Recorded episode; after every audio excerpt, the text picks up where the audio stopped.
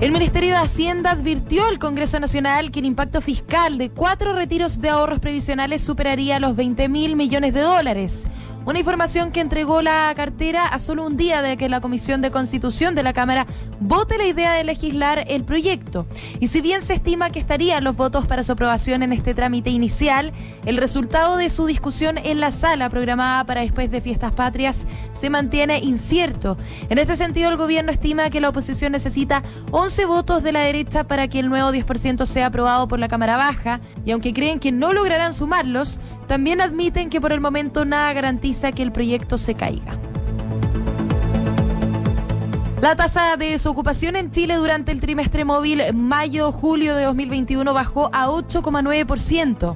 Así lo confirmó hace algunos minutos el Instituto Nacional de Estadísticas. Con esto el país, por tercera vez, reportó una caída en el número de personas sin empleo. De hecho, en comparación con el trimestre móvil anterior, el indicador fue de 10,3%. Por otra parte, la estimación del total de ocupados creció 15,2% en 12 meses.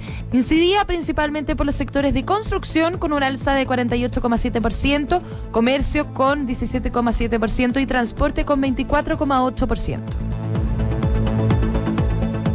Estados Unidos puso fin a la guerra más larga de su historia y eso se graficó en el retiro total de sus tropas desde Afganistán.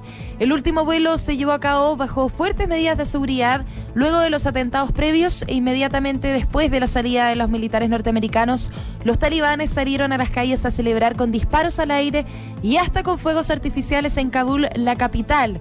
Un ambiente festivo en medio del miedo que viven civiles y que se extendió también durante toda la noche. En definitiva, tras la partida de Estados Unidos, los talibanes proclamaron la plena independencia de Afganistán. Su portavoz se dirigió a los milicianos diciendo que Afganistán consiguió su independencia plena.